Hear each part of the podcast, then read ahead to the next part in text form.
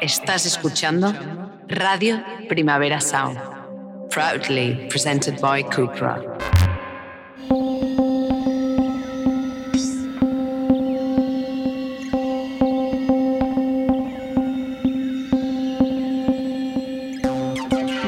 Discos to Resist es un podcast de Primavera Pro en colaboración con Radio Primavera Sound sobre la actualidad de la industria musical. La escritora Lucía Lietmayer comisaría este encuentro con Josebe Iturrioz, programadora del Festival Feminista al Día, Tania Adam, fundadora de Radio África Magazine, y Belén Soto, comadre de Galaxia. Analizan la importancia de una programación feminista frente a la precariedad. Esta conversación forma parte de la edición de Primavera Pro 2020 y se celebró online. Bueno, pues empezamos con la segunda sesión de Insumisas, eh, que tenía en principio por eje el debate sobre la programación en, cultura desde una perspectiva feminista, pero claro, la situación en la que nos encontramos nos parecía urgente preguntarnos qué significado, qué implicaciones eh, tiene una programación cultural feminista en un escenario coronavírico o post-coronavirus, ¿no? En los últimos años, el feminismo sabemos que se ha convertido en un reclamo. La programación cultural con perspectiva feminista, ya sea desde la resistencia o desde la institución, se ve necesariamente atravesada por diferentes realidades.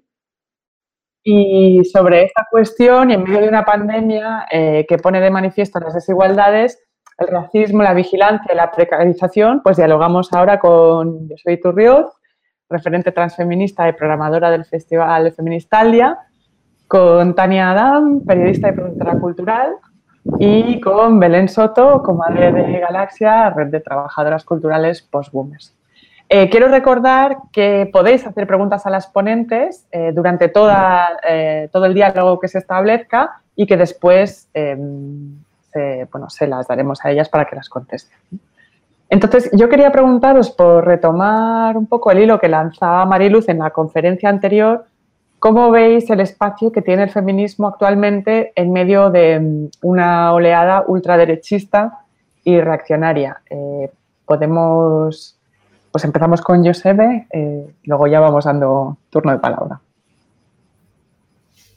Bien, eh, yo creo que una de las cosas que primero debíamos de subrayar es que si la ultraderecha se ha reorganizado mucho, ha sido porque ha respondido mucho a los logros que ha tenido el feminismo. Entonces, eh, creo que es importante darse cuenta de que uno de los objetos de, ataque de la ultraderecha y del fascismo, al fin y al cabo, es justamente la organización feminista.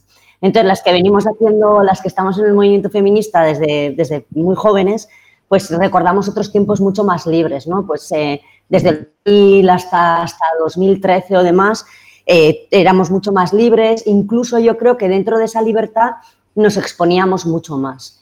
Entonces, ¿qué ha supuesto? Que las que veníamos haciendo este feminismo más incluso radical, sin, sin tanto miedo, nos hemos visto en un momento dado muy expuestas. Y claro, no hay que olvidar que la derecha se ha organizado mucho en redes y demás, pero que empezamos ya a notar esa violencia en la carne, en los cuerpos. ¿no? Entonces me vienen a la mente eh, palabras de activistas de Abyalá, de América Latina, eh, activistas LGTBI+, ¿no? que hablaban de la estrategia del enfoque y del desenfoque. Es decir, necesitamos seguir organizándonos, pero al mismo tiempo tenemos que tener cuidado con cuáles son los cuerpos que estamos exponiendo. De tal forma que, por ejemplo, los cuerpos eh, boyeros, butch, cuerpos racializados, cuerpos trans y demás, Muchas veces cuando salíamos a la calle sin ningún miedo, estábamos reivindicando nuestra libertad, también eso ha conllevado que hemos mostrado cómo somos y que en un momento dado eh, seamos más, más atacadas, más atacades. ¿no? Entonces, hay una cuestión que es súper importante, que es que la respuesta tiene que ser colectiva, colectiva jugando con esta estrategia de enfoque y desenfoque.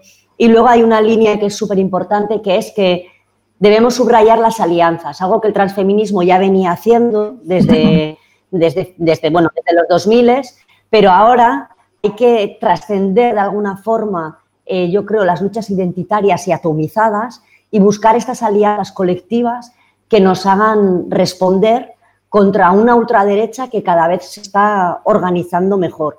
Y luego hay una cuestión que es súper importante también, y es que el hecho de, ver que la ultraderecha, incluso derechas más lights, pues me vienen como, ¿no? pues como partidos como Ciudadanos o colectivos o partidos que quieren decirse feministas hacen que muchas veces ciertos feminismos se hagan más light, se hagan más asequibles. Entonces, es súper importante que no perdamos la radicalidad de la que, bueno, ¿no? algunas venimos y que es, vamos a decir, la esencia de lo que es el feminismo o el transfeminismo. Eh, sé que apuntas a una idea de la cooptación, por un lado, ¿no? de lo radical. Eh, ¿cómo, lo, lo, ves tú, Tania, alrededor de, esto? Sí, yo creo que esta cooptación de lo radical siempre pasa, no solo con los feminismos y, y además el movimiento feminista yo creo que lo podría equiparar bastante a lo que pasa con el movimiento de la negritud o lo que estamos viendo con Black Lives Matter o incluso si lo llevamos más amplio a los cuerpos racializados. Y cuando entra un discurso que es radical dentro de esa esfera eh, neoliberal, hay una captación para siempre bajar eh, los discursos y de alguna manera eh, el proceso siempre es poner al margen al que está radical o el que tenía ese discurso que supone que es radical, pero en el fondo es el que está transformando ¿no? la esfera pública. Es quien está introduciendo el discurso para esa transformación que es la que queremos o a donde queremos llegar algunas. Y respecto a lo que decía José Bar de los colectivos o la lucha colectiva, yo creo que ahora más que nunca esa lucha tiene que ser colectiva eh, porque de manera individual no hay fuerza de hecho, si el objetivo es la ultraderecha, ellos están muy bien organizados y creo que hay que superar esa atomización que, existe de identitaria. Y superar la atomización identitaria y también mirando a los feminismos, creo que sería muy interesante traspasar esas barreras de los feminismos blancos, feminismos negros, y encontrar un lugar común para eh, esa, lucha colectiva que, a veces eh, leyendo eh, en redes o leyendo artículos tengo la sensación de que es como prácticamente imposible porque se está produciendo una polarización eh, eh, por, el concepto de raza, una polarización eh, por, por, la idea de cómo tienen que ser los feminismos y encontrar ese punto común lo veo como muy complejo y para mí esa es la clave para poder traspasar o para poder enfrentarnos a una ultraderecha que está mucho más organizada y que no tiene ese elemento identitario tan, tan eh, encarnado como lo podemos llegar a tener nosotras. Claro, eh, tú hablas de polarización por un lado y también de atomización, ¿no? que son cosas que, surgen alrededor de todo lo que estamos viviendo ahora. Belén, tú que trabajas en una línea también desde, desde con, trabajadoras post-boomers, eh, ¿cómo, ¿cómo lo ves tú? Mm, nosotras, el, proyecto que hemos creado desde el principio ha tenido un posicionamiento feminista, y pero se ha centrado mucho en esta variable, además del edadismo, de cómo eh, una vez te alejas del sesgo de edad entre los 45 y los 60, sea hacia arriba o hacia abajo, empiezas a recibir una, serie de violencias cada vez más, eh, más agudas. Y mm, lo que pensamos es que, aunque nos centremos en ese tema en concreto, para, articularnos colectivamente con otras muchas categorías de la violencia que se están dando, es que nos tenemos que articular colectivamente, como decís vosotras, con, eh, bueno, con otros grupos y con, y con una perspectiva interseccional del feminismo. Entonces, a ver. Em, con respecto a la cooptación que decíais antes, em, nosotras nos damos cuenta desde de que mm, por esta invasión mainstream, que tiene también mucho que ver con nuestras generaciones, que se está haciendo del feminismo, em, que es más neoliberal, individualista, competitivo, muy emprendedor, eh, se está dejando de lado unas éticas que tienen más que ver con la cooperación, con redes de apoyo mutuo, con el cuidado. Eh, y, que pasa mucho por la comunicación, no, solo de qué estás programando, sino también de darte cuenta de cómo estás trabajando eh, en, el, propio equipo que desarrolla un proyecto. Entonces, eh, pasa mucho por la comunicación de cómo, estoy, cómo estamos, cómo estás, en qué posición y qué capacidad de intervención tengo de la situación y qué responsabilidades se, se adhieren a esa posición. Em, y entonces nos damos cuenta de que la estrategia del capitalismo y la derecha es esta cooptación, una instrumentalización de muchos perfiles feministas eh, y, de otros, y de muchas otras eh, propuestas de emancipación que está acechando todo el rato y que sentimos que tenemos que tener mucho cuidado con qué quieren de nosotras cuando nos programan, porque nos damos cuenta de que, por ejemplo, la herramienta de las cuotas, hay muchas veces que que no son tan interesantes porque no son honestas, que se convierten en una herramienta muy perversa para instrumentalizar a personas según su identidad. Eh, y, sin embargo sí que nos parece muy interesante. Eh, como desde el trabajo feminista, hacernos la pregunta todo el rato de qué tipo de representación estamos haciendo en relación a la pretensión de realidad que estamos intentando abarcar. Em, bueno, son como límites difusos, pero que tienen mucho que ver con ser consciente de cómo estamos y, y como poner una atención más, más profunda. Em, entendemos que, muchas de estas cosas tienen que ver con que los discursos de buenas prácticas que están un poco como dirigiendo eh, cómo deberíamos trabajar se consolidaron en un momento de la historia occidental en el que los discursos feministas no estaban para nada instalados en nuestras vidas como lo están ahora y mucho menos desde esta perspectiva interseccional que nos parece tan importante. Entonces, eh, ahora mismo nuestro trabajo en este sentido está siendo un poco como desbaratarlos, menearlos, intentarlos convertir en otra cosa o, darnos cuenta de que ya no, ya no funcionan y que, y que necesitamos generar otro tipo de herramientas que pasan más por hacer política en colectivo, articulándonos con muchos otros proyectos. Eh, tú, eh, Belén, introduces el tema de la cooptación, em, que, que, es algo que en programación en cultura constantemente y además de, qué tipo de programación en cultura se hace, qué tipo de ir más allá de la cuestión de la visibilidad, ¿no? Y os quería preguntar, además, en un momento en el que estamos, eh, eh, un momento muy extraño, ¿no? Donde, donde parece que tenemos un, espejo digital que, se supone que tiene que replicar el mundo eh, físico en el que estamos, eh, ¿Cómo veis vosotras eh, pues estas, estas dificultades y estas posibilidades? Eh, ¿Qué papel tiene la autoorganización? estáis hablando de tejer ciertas redes y ciertas alianzas entre, entre, entre ciertas ideas de diversidad. Y, y, eso, os quería preguntar por el papel de la autoorganización, también en un momento en el cual discursivamente se está hablando de un Estado, ¿no? Eh, que, un Estado muy concreto que en medio de una pandemia, eh, la idea de cooptación en relación al feminismo, bueno, es una pregunta abierta, pero por, seguir planteando. Empezamos con Belén. Vale. Em, bueno, nuestro trabajo está, está acaparando un poco a nivel estatal, aunque es, es muy puntual la manera en la que nos relacionamos con el territorio, porque somos pequeñitas y vamos lentas. Pero algo con lo que nos encontramos cuando miramos a nuestro alrededor es que muchas propuestas de resistencia pasan necesariamente por autogestión y entendiendo la autogestión de una manera muy abierta, desde quien consigue dinero público para desarrollar un proyecto de manera independiente, que Galaxy está más ahí, hasta otros proyectos con los que nos relacionamos que, que desarrollan sus actividades sin la necesidad de que el dinero intervenga. Eh, nos damos cuenta que mientras más nos alejamos de los núcleos territoriales, hiperconcentrados, que serían las grandes ciudades, y más nos adentramos en nuestras provincias de origen o en las periferias o en, tipos de actividades que, que, no cotizan para el sistema, eh, se va, eh, bueno, el apoyo financiero y de, todos los tipos es menos habitual y nos, y nos, damos cuenta que todavía hoy en muchos lugares eh, hablar, por ejemplo, de transfeminismo en un proyecto artístico te deja fuera de financiación o apoyo. Eh, si además no tienes una trayectoria reconocida que te legitime para hablar de ello, peor.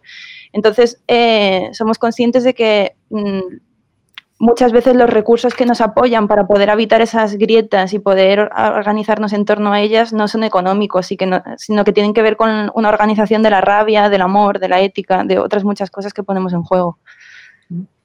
Hablas, de, hablas precisamente de, estas grietas, ¿no? Para poder eh, entrar o poder trabajar, eh, aunque sea momentáneamente en un sistema. Tania, ¿tú cómo lo, cómo lo ves?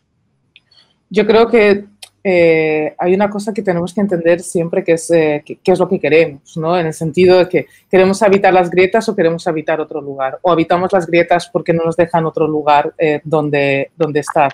Entonces, si queremos habitar las grietas, realmente tenemos que olvidarnos de la institucionalización y los recursos públicos, porque precisamente si queremos disentir de lo que propone una, institucionalidad, pues es el lugar que queremos ocupar y las formas de organización son la autoorganización y otras múltiples formas que, que, busquemos para, la supervivencia. Si en cambio lo que queremos es habitar esos márgenes con dinero público, en el fondo lo que estamos haciendo es salir de los márgenes y ponernos en ese lugar eh, neoliberal y estamos buscando otra historia. Entonces, bueno, hay que, yo creo que entender y, qué lugar queremos ocupar y, con esto pongo un poco el ejemplo de Radio África, que creo que es eh, eh, un espacio donde para tener total libertad, al final apenas pido recursos públicos, por no decir que no pido recursos públicos.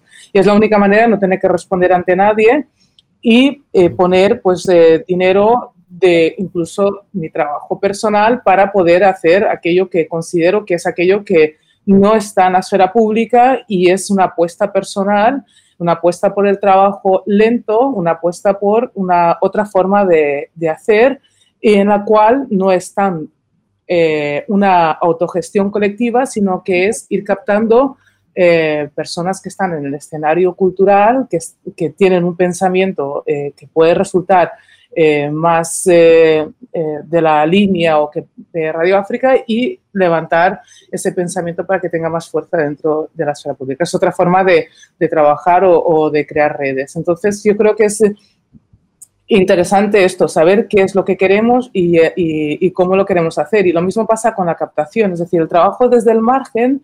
es, es, muy importante y es donde está la, la radicalidad. Cuando la institución, que es generalmente quien capta nuestro discurso, que lo mismo pasa con los feminismos, con el colonialismo, con, vuelvo a decir, con la negritud, que es el grupo para mí de los subalternos que empiezan a emanciparse, a coger cada vez más voz y la institución empieza a intentar apropiarse para apaciguar esa rebelión que, está surgiendo, que somos cada vez una masa silenciosa, que estábamos antes silenciados y que ahora eh, no, queremos eh, ocupar ese lugar que nos habían dado.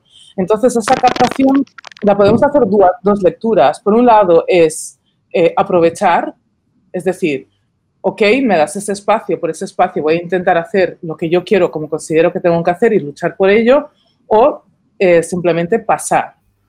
También hay una tercera opción o varias más opciones, que es eh, una vez que tú te creas en el margen, te, pasas al otro bando y te dejas llevar y te beneficias o te recreas con lo que te ofrecen los, ese, ese, lugar, ¿no? Eh, pero yo creo que al final es simplemente, para resumir lo que estoy intentando decir, es entender qué lugar queremos ocupar y que esos lugares no son estáticos, sino que podemos entender a nivel estratégico cómo saltamos de un lugar al otro y, entender eso yo creo que es mucho más fácil y mucho más bonito y, disfrutamos mucho más del proceso, porque si no es como una frustración continua ¿no? del lugar que ocupamos en esta disidencia en, la esfera pública.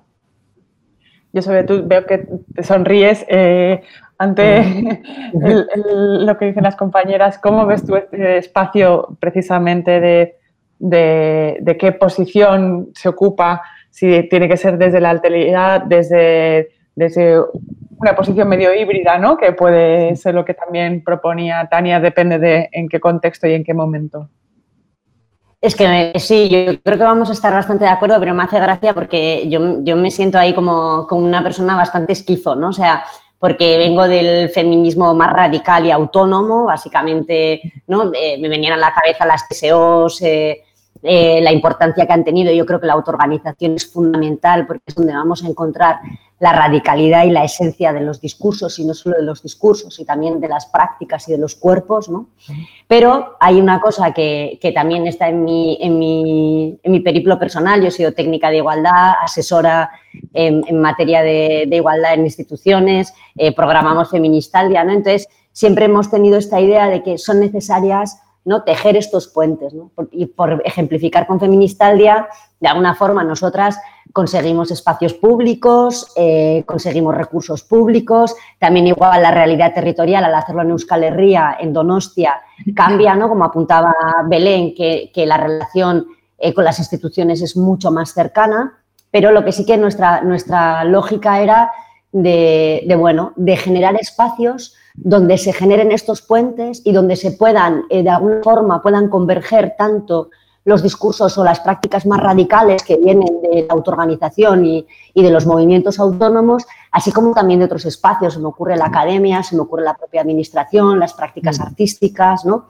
Entonces, claro, ¿qué pasa? Nosotras siempre hemos partido, yo parto de una idea, y es que muchas veces la militancia ha tendido a precarizarse o hemos entendido que la precariedad era necesaria para, el activismo, para, para, hacer política y también lo hemos hecho desde los márgenes. ¿Qué pasa? Que desde este punto de vista la precariedad es una forma que el capitalismo va a utilizar para vulnerabilizarnos y de alguna forma también esa precariedad es violencia capitalista y, violencia muy directa, eh, vivir siempre de una forma precaria nuestras vidas sean menos sostenibles.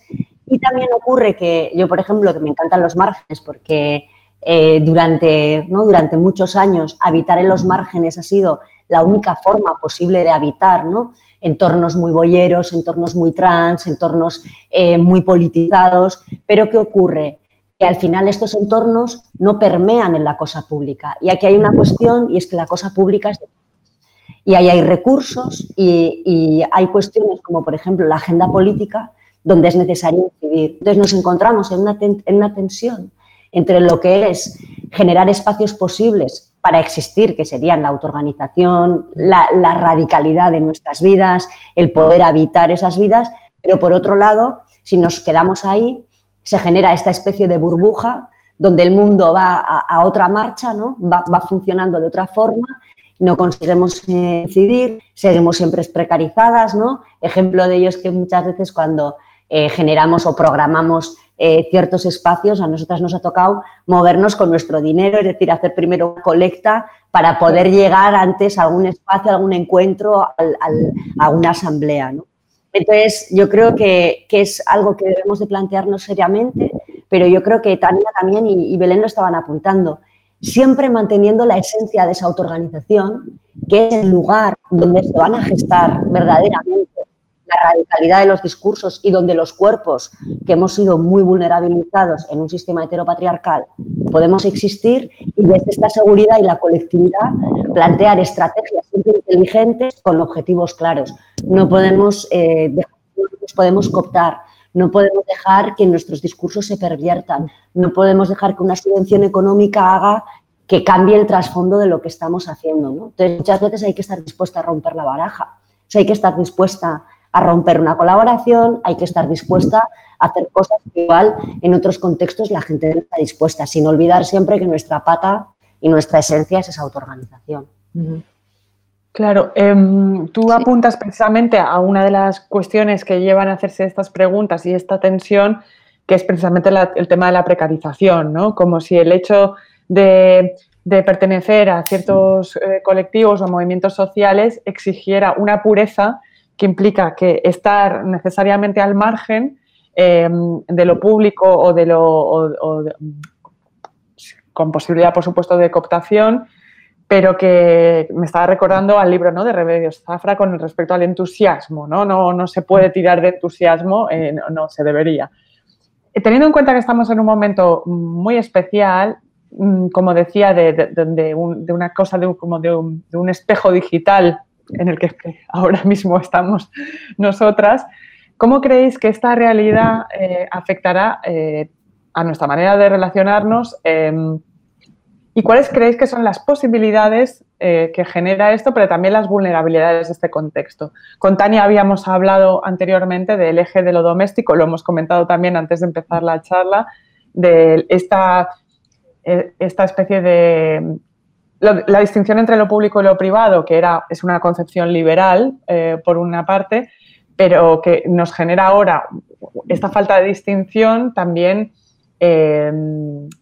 genera ciertas problemáticas, ¿no? En el momento del eje de lo doméstico, o sea, lo doméstico ocupa el mismo plano que ocupa el trabajo, ¿no? Em, y bueno, quería preguntaros al respecto, ¿no? ¿Cómo está este momento afecta nuestra manera de relacionarnos y probablemente cómo, cómo se, se, produce cultura? Ahora en Cataluña ha habido todo un tema en esta semana alrededor de, esto, de, de, las trabajadoras culturales em, y la pandemia, de si se cierran o no se cierran los espacios. Bueno, quería preguntaros al respecto. Y vamos a empezar con Tania, porque nos vamos saltando un poco. Yo estaba convencida que ibas hacia Joseba. Ah,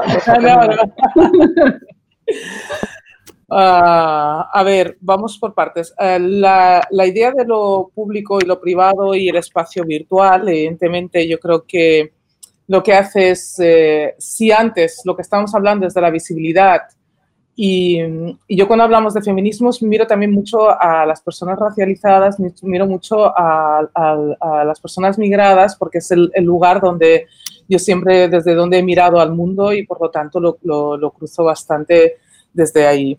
Yo creo que nos eh, estamos... se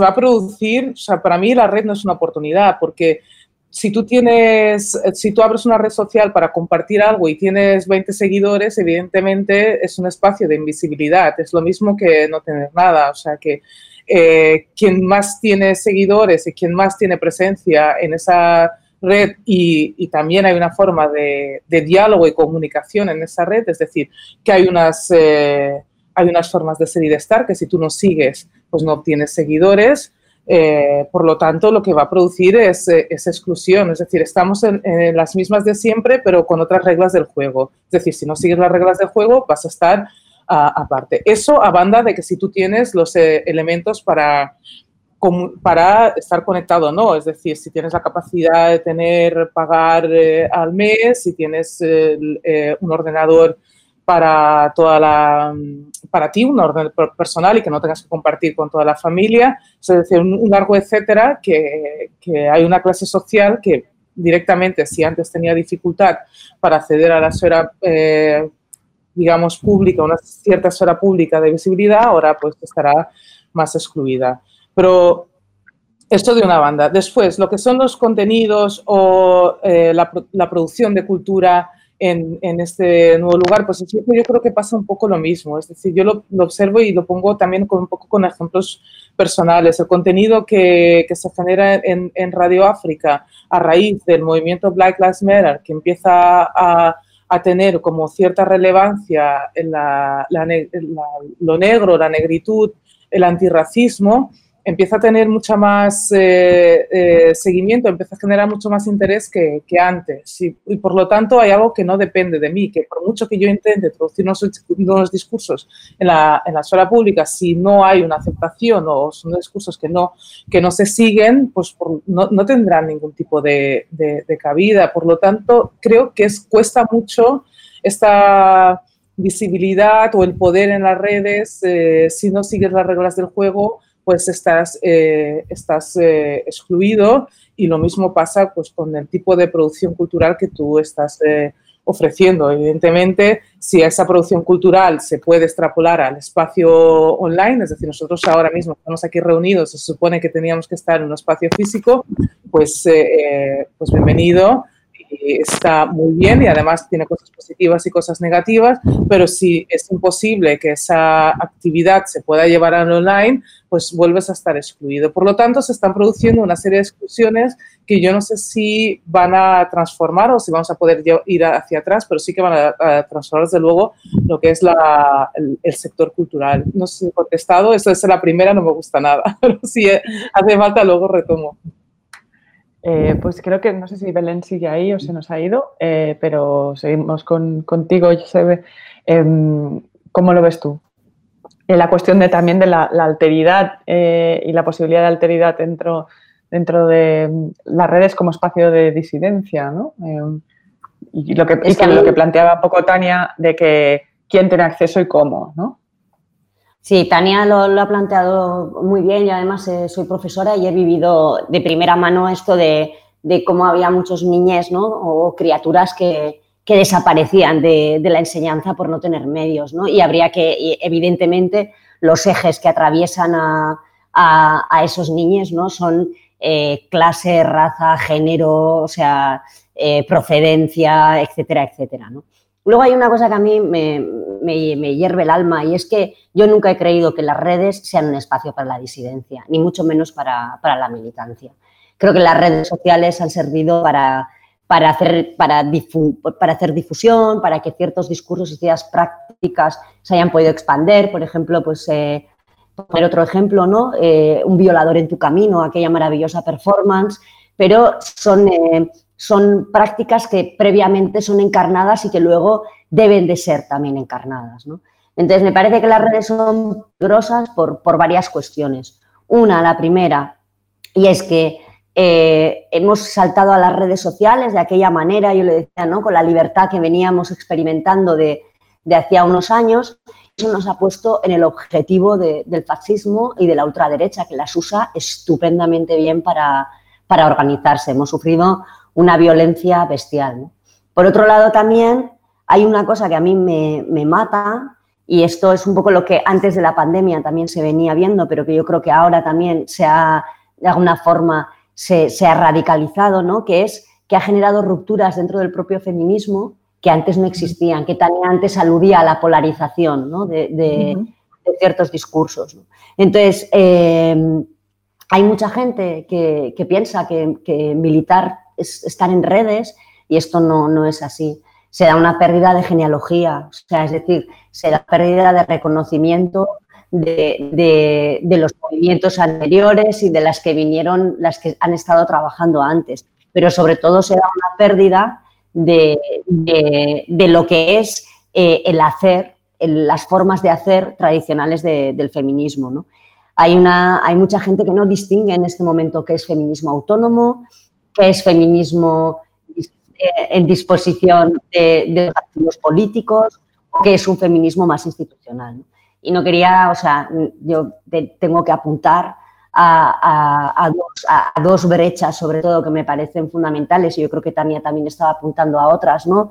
Eh, una es el tema, el debate de las TERFs, que es algo mm. horrible lo que está pasando, porque dentro del feminismo o dentro del transfeminismo, vuelve Belén, hola Belén, dentro del transfeminismo eh, y del feminismo autónomo, por ejemplo, las mujeres trans están desde 1994 dentro de lo que son las jornadas estatales feministas o desde el 2000, a mí me viene en la cabeza mis primeras jornadas, pues Kim Pérez y Laura Bugallo, desde 2009 están los transmasculinos y de repente nos encontramos con, un, con, una, con una violencia hacia, hacia las realidades trans dentro del feminismo que responde a intereses de partido y que mm. las que llevamos mucho tiempo dentro del feminismo sabemos desde qué partidos vienen y cuáles son los problemas, pero que no tiene nada que ver con el feminismo. Y luego, por ejemplo, el debate que es sangrante es el tema de la abolición y la prostitución.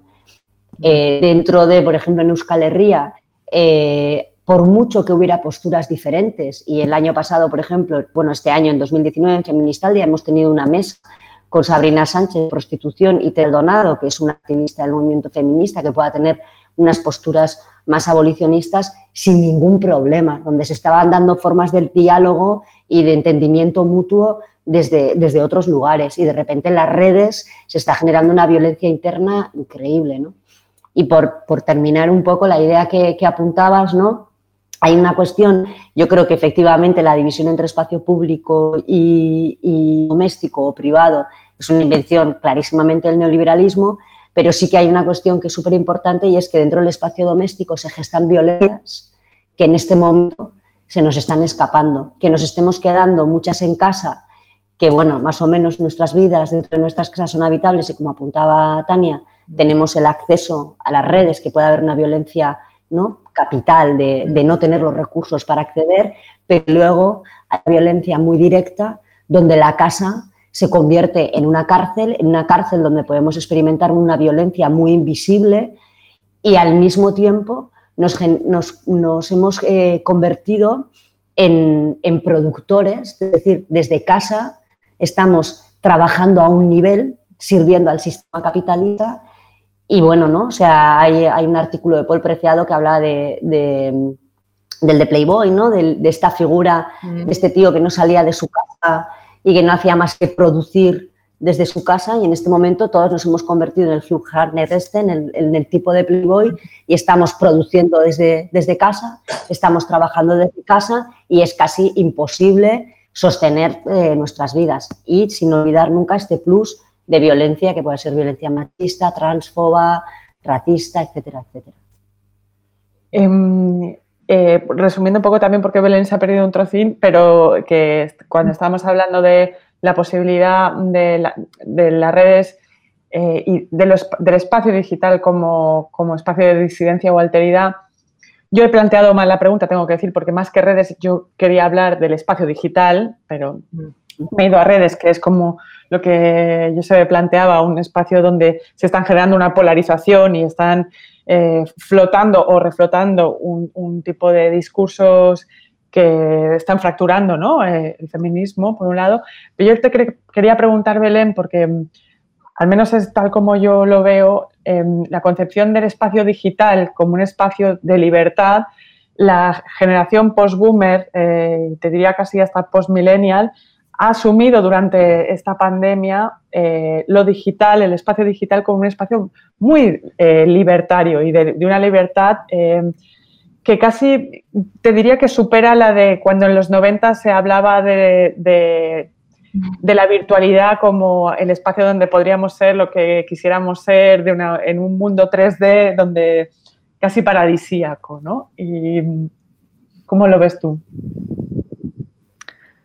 Pues es complejo porque sí que se están dando en redes sociales un activismo político súper interesante que, además está llegando mucho más, eh, está llegando a muchas más personas que lo que podía llegar, lo que igual en una época de ciberfeminismo se estaba haciendo, pero por otro lado, claro, lo estás haciendo para una empresa que, que como estábamos diciendo, al final lo que estás haciendo es casi trabajar para Instagram y para TikTok, entonces, pues es complejo. Em, yo, de, lo que he escuchado en el último bloque, que solo me he perdido una parte, eh, me parece que todo lo que ha hablado Tania de las infraestructuras necesarias y la exclusión que generan para formar parte de ese espacio digital es fundamental tenerlo en cuenta y también todo lo que habéis ido aportando después también ya se ve de las implicaciones de espacio físico y doméstico y tal. Es como, no hace falta decir más porque más uno y ya está.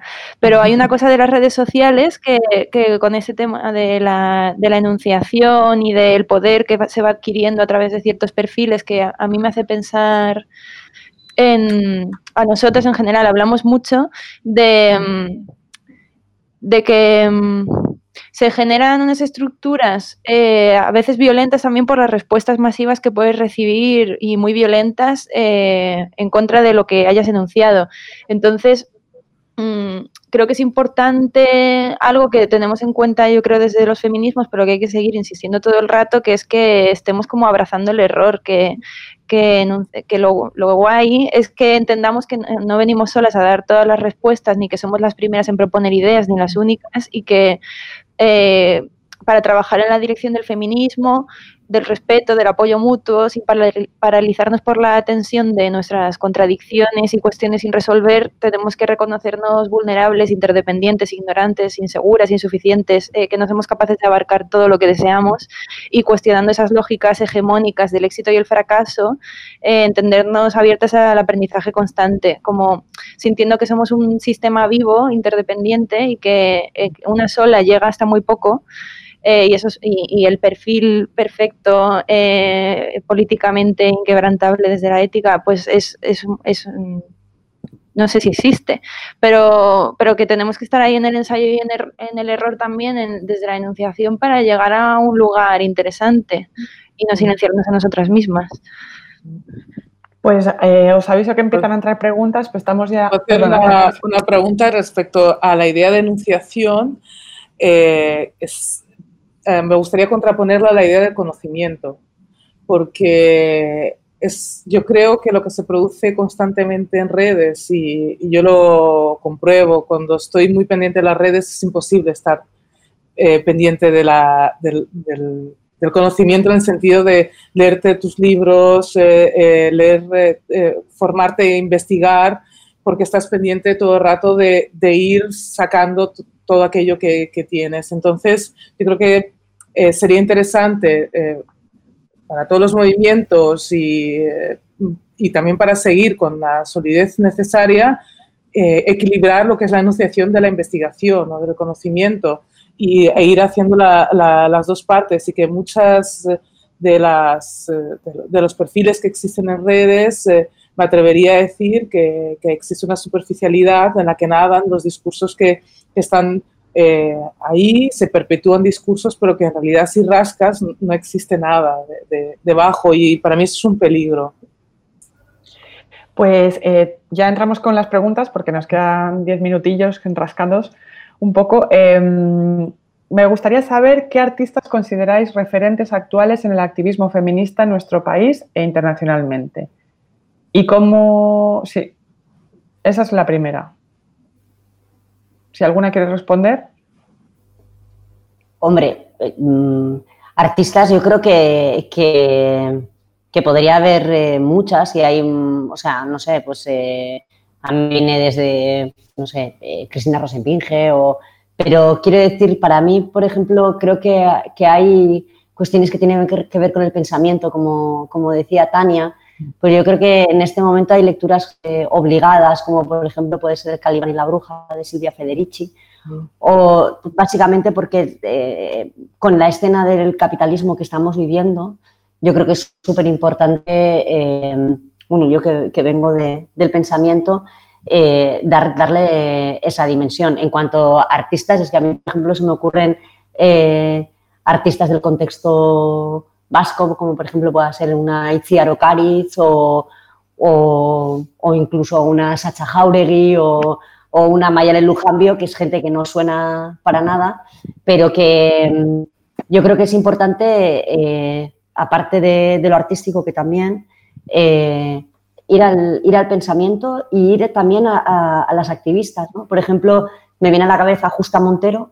que es una activista que lleva trabajando en Madrid desde los años 80 que mucha gente, que muy poca gente conoce y que las que estamos en el movimiento feminista, recuerdo una entrevista maravillosa a Justa Montero, justamente hablando de los debates que venimos ahora eh, enunciando y demás, con la calma, con la capacidad que tenía de, hacer converger todas las diferencias del feminismo.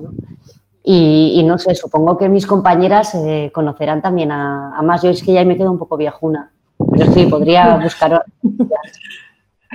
Yo no conocía prácticamente a ninguna, o sea que fantástico, he ido tomando notas.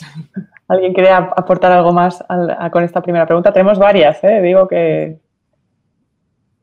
Pues nada, sigo. A mí es que me em, cuesta mucho ahora mismo, mm, como que parte del trabajo que hemos estado haciendo tiene que ver con eh, difuminar mucho los límites entre quién, la figura del artista, quién es, eh, quién le legitima. Eh, entonces, al final pensamos los perfiles de una manera como mucho más fluida, que quizás utilizan metodologías artísticas. Y en ese sentido, pues se me ocurre, en plan, también en representación de Galaxia y, con ese papel que me ha tocado de hablar de gente joven, pues hemos trabajado hace poco desde el equipo, pues con Humphrey Wifi, por ejemplo, que está haciendo memes en Instagram desde, eh, con tema de salud mental y feminismo muy guay. Eh, Siro también nos, eh, hicimos una entrevista con ella sobre apropiacionismo antirracista, hablábamos, por ejemplo, y eh, y, de cómo eh, entendía también el papel del artista eh, y de las metodologías artísticas, muy interesante. Em, con Violeta Mayoral también hicimos un, un, evento online en el que hablábamos del poder, de las estructuras del poder en el trabajo cultural y, muy guay, no sé, como ya ahí empiezan a entrar un montón de nombres. Pues voy a, haceros las dos, perdonad. No, es que hay un par de preguntas que, que os las voy a hacer las dos seguidas y así mm, que no queden las dos fuera, ¿sabes? Porque nos quedan apenas ocho minutos. Em, ¿Cuáles serían las demandas del movimiento feminista respecto a los festivales de música? Recordemos que esto es Primavera Sound, ¿no? Entonces, ¿cómo se podrían aplicar los feminismos a un festival más allá de las programaciones paritarias y los equipos y dinámicas de trabajo? ¿Vale? O sea, está por un lado. Y luego, en relación a lo que estábamos hablando, me parece interesante que alguien plantea con respecto al espacio digital, redes sociales como espacios de encuentro y activismo o no, según Josebe, ¿No tiene sentido en la era de la comunicación, del post-internet, considerarlo como una capa más de la heterogeneidad y de la interseccionalidad de la lucha feminista? ¿Y qué pasa con las locas? Para muchas personas atravesadas por sufrimiento psíquico, son el único lugar seguro desde el que mostrarse y actuar a la escala que les es asible. Creo que son dos preguntones. Eh, bueno, eh, en cuanto, por ejemplo, a los festivales, de una lógica sea paritaria, que lo que básicamente se podría hacer es un plan de igualdad, que es, algo que se puede aplicar a cualquier cosa. Si primero se hace un diagnóstico, se ven cuáles son los problemas y después se aplican políticas, pero si queremos aplicar la radicalidad, evidentemente tendría que ser, por ejemplo, un festival donde la universalidad pasara por descentrar totalmente lo que hemos entendido ahora por universal. Es decir, la programación artística tendría que tener un sal que, tendría que ir en esos ejes que estábamos hablando, esa interseccionalidad de género, clase y raza, donde todos estos eh, señores que hasta ahora son protagonistas de estos festivales van a desaparecer, donde hay una gestión del espacio completamente distinto, es decir, donde si va a haber un, festival en carne, es decir, podamos estar allá. Eh, la ocupación del espacio, es decir, aquellos cuerpos que quieran quitarse la camiseta, tengan pechos, el cuerpo trans, el cuerpo racializado, no vaya a sufrir violencia y sea central en, este elemento. Se me ocurren también espacios es decir, por ejemplo, en, Barcelona, en unos, últimos encuentros que hicimos, había... Eh, había espacios no mixtos, no sé qué te parecerá, pero había eh, las mujeres racializadas reivindicaban espacios propios sin estar con las blancas sin que les tocáramos los ovarios. Mm. También se reivindican, por ejemplo, otro tipo de espacios. Entonces, creo que mm, verdaderamente un festival atravesado por un feminismo sería aquel que va más allá del binomio hombre-mujer, donde vamos a descentralizar lo que es lo universal y el nuevo universal no va a ser solo un cuerpo, sino va a ser toda una heterogeneidad y una diversidad de cuerpos que vayan a ocupar una centralidad y donde un montón de gente se vaya a acostumbrar a ver que lo universal, por un lado, los referentes son otros y la ocupación eh, del, espacio eh, es otro. En cuanto a lo de las redes, como una, capa, como, como una capa, puede ser entendida como una capa, pero yo creo que en la primera pregunta yo abordaba esta idea del enfoque y desenfoque y luego el tema de, cómo vamos a gestionar los conflictos en, las redes, ¿no? O sea, de cómo de alguna forma no, no puede ocurrir que la virulencia que se está dando en las redes vaya a nuestros espacios políticos. Y justamente aprovechando el tema de las locas que me apasiona, el último feminista día se llamó Pilula, pastillas y eso sobre la, sobre la locura. Yo creo que más allá, por ejemplo, del espacio de encontrarse en redes, que está, muy bien y además una de las mesa entró por un vídeo porque no se encontraba en condiciones para, para, asistir, que este es otro, otro formato. Hay un documental que se llama que está subtitulado, por ejemplo, que habla de la realidad de la locura desde las personas, eh, las, sujetas de, la locura, que es súper interesante. Eh, y luego, por ejemplo, recomendar un texto de Palabras dislocadas de Susana Miguel, que va a hablar del abuso sexual en la infancia, pero también desde esta lógica, desde la salud mental. Hay muchos colectivos y creo que en ese caso entender las redes como un lugar que te lleve a otro lugar. Es decir, si es una capa más, efectivamente que pueda serlo, siempre para mí tiene que haber un espacio donde se encarne o un espacio donde haya un discurso potente, donde no nos quedemos en, ciento, ¿no? en 280 caracteres, en un directo en Instagram, y que esta solo sea nuestra militancia y pensar que estamos militando desde ahí. Para mí ese es un, grave error.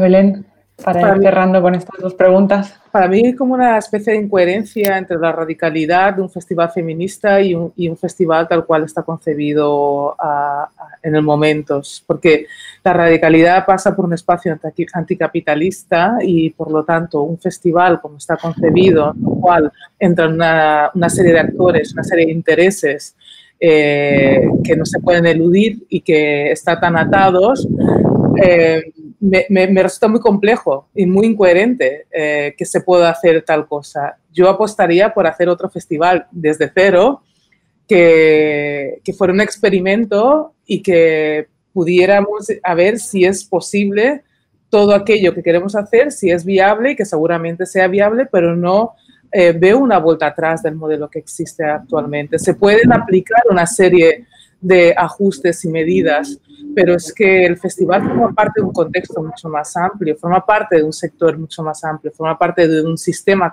en donde el capital está muy omnipresente. Y yo creo que la idea del anticapitalismo, de un feminismo radical, es súper importante, interesante, y porque apela a otras formas de hacer, eh, otras formas de, de trabajar. ¿Cómo se puede hacer un festival? Que después de los cuatro días no te quedes tan hecho polvo de la cantidad de trabajo que has tenido, eh, sino que sea un festival que sea más alargado en el tiempo. Eh, por ejemplo, estoy dando ideas en las cuales pues, se cuide mucho más a los trabajadores y que se cuide mucho más a, quienes están ahí eh, dando, dando el calle. Yo creo que habría que hacer una revisión muy fuerte al mismo festival o si no, hacer otro totalmente nuevo y que, que tenga todas esas exigencias que, que estamos diciendo. Y, respecto a las redes, yo creo que sí, evidentemente eh, ya funcionamos vía Avatar, estamos viviendo esta Second Life, no sé si os acordáis de este videojuego que, existía hace muchísimo. Es verdad, lo que pasa es que sí que también podemos regular cómo queremos estar en ese espacio. Si podemos intentar regular o estamos intentando regular o transformar la esfera pública física, podemos apostar también por hacer lo otro. Y lo que pasa es que, claro, hay que apelar a, y hay que apostar por, otro, por otra forma de comunicación y relación dentro de las redes sociales que no sean tan asfixiantes como las que tenemos ahora. Y Belén, concluimos dos minutitos. Pues yo así breve, eh, por un lado, sí, estoy de acuerdo también lo que, con cómo cuestionas el festival. Eh, ya hablando de festival o hablando de cualquier tipo de programación, eh, a nosotras lo que nos está sirviendo un poco de guía es como, son como tres ideas. Eh, la descentralización, que como decías ve no tiene solo que ver con un territorio, sino con donde se concentra el poder y la normatividad. el pensamiento situado, para ser honesto con lo que se está haciendo, y el apoyo mutuo. Em, con esa idea de otras éticas que no tienen que ver con la rivalidad y la competición que están como súper asentadas en el sector. Em, en este sentido, eh, pensamos que, no vale seguir no haciendo las cosas así, que a estos momentos de la historia eh, vemos, que los directores y los, y, los altos cargos de festivales, centros de arte, de un montón de instituciones culturales, eh, son los que más dominan el discurso feminista, trans, queer, anticolonialista, no sé qué, pero luego tienen unas prácticas de, maltrato a sus trabajadoras que son muy heavy y, y es como, ya no vale. Eh, a estas alturas em, tenemos toda la información a mano, cualquiera puede acceder a un montón de contenidos que te enseñan a hacer las cosas de otra manera eh, y no atender a estas cuestiones y pretender una neutralidad reproduciendo las mismas prácticas normativas es una decisión activa, es decidir activamente eh, montar un festival o montar lo que sea que es machista, que es racista, que es clasista, que es capacitista, que es lo que sea. Y, bueno, hay un montón de gente eh, súper maravillosa disponible para ocupar esos puestos. Entonces, eh, no sé, que roten, eh, ya tocan. Y luego, solo ya por terminar con lo de las, eh, las locas que preguntabais, nosotros es justo algo que estamos bastante atravesadas por ello, porque la, de las cuatro que somos, mis tres compis que están en Madrid forman parte de un grupo de apoyo mutuo para, para personas con sufrimiento psíquico que se llama Locus y que están haciendo cosas súper bonitas. Y si alguien nos está escuchando por Madrid, les recomiendo que le echen un ojillo.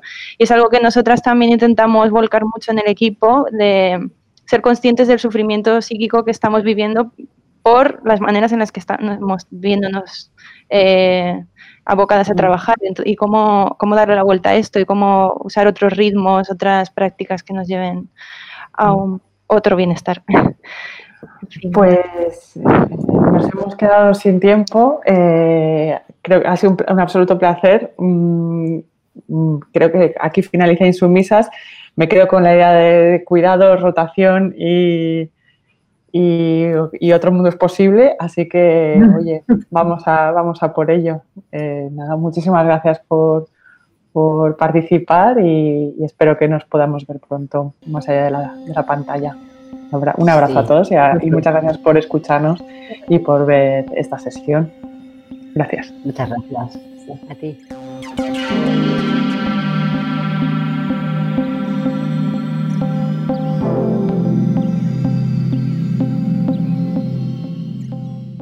Estás escuchando Radio Primavera Sound, proudly presented by Cupra.